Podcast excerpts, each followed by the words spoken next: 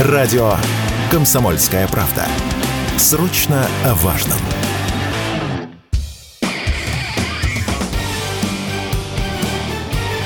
Говорит полковник.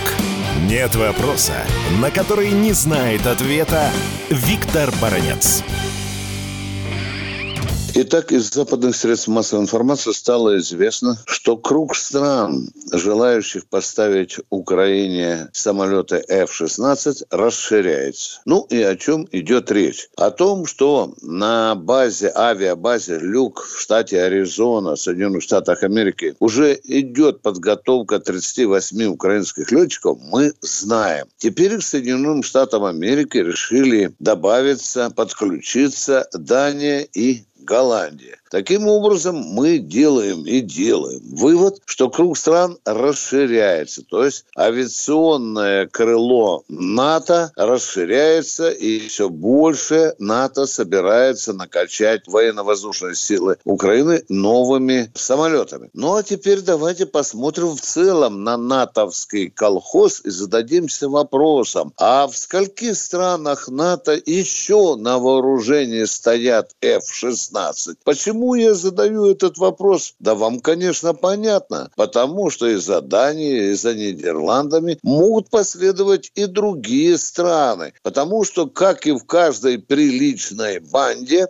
в НАТО существуют такие законы. Каждый должен замазаться в каком-то общем деле. И если Соединенные Штаты Америки собираются обучать э, украинских летчиков и поставлять Украину самолеты, то, конечно, Великобритания, поступит, также и Франция поступит. И еще, между прочим, наберется десяток стран, на вооружении которых стоят эти самые F 16. Ну и, конечно, какой вывод мы можем делать из этих поставок? Россия должна готовиться для борьбы с этим злом. У нас есть чем бороться с этими F-16. У нас, вы знаете, есть очень приличные истребители. Я не буду уже тут весь парк перечислять. Су-27, например, считается одним из лучших истребителей в мире, что дружно признают и на Западе. У нас еще остались старые, добрые, но могущественные МиГ-29. У нас целая линейка появилась великолепных самолетов Су, связанные там от тридцатки и вы выше. Это раз. Во-вторых, у нас достаточно серьезные средства ПВО. Ну и, конечно, тут у нас старые добрые С-300, которые великолепно себя показывают на поле боя. Конечно, С-400, С-500, есть даже С-350.